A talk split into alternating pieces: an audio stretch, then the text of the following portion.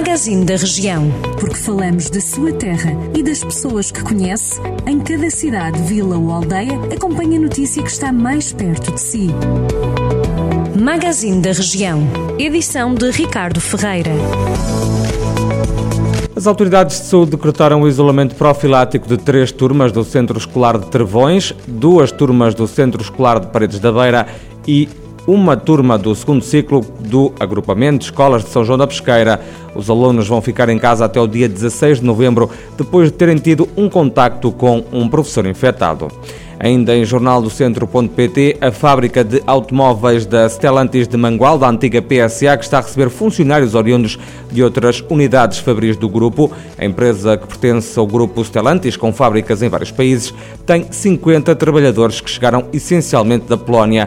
A companhia diz que a paragem de outras unidades facilita a mobilidade, mas há quem tema que estes colaboradores venham substituir outros funcionários da fábrica. O sindicalista Telmo Reis, do Sindicato dos Trabalhadores das Indústrias Transformadoras, Energia e Atividades do Ambiente do Centro-Norte, considera que há trabalhadores da Stellantis com contratos a termo que estão a ser dispensados e assume-se preocupado com a existência de trabalho precário na fábrica de Mangualde.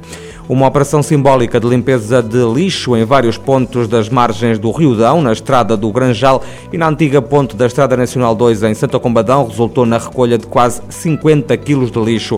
Foram recolhidos plástico, vidro, cartão, sapatos, chinelos, embalagens de pesticidas, entre outro material durante o fim de semana. A iniciativa foi promovida pela coordenadora Conselhia do Bloco de Esquerda de Santo Combadão, que reuniu quase duas dezenas de pessoas, entre voluntários e também militantes do Bloco, de várias zonas do distrito de Viseu que durante duas horas e meia palmilharam cerca de um quilómetro para recolher o lixo junto ao rio.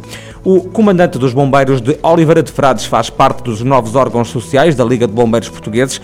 Fernando Farreca vai representar o distrito de Viseu na estrutura executiva da instituição, que recentemente elegeu António Nunes como o novo presidente.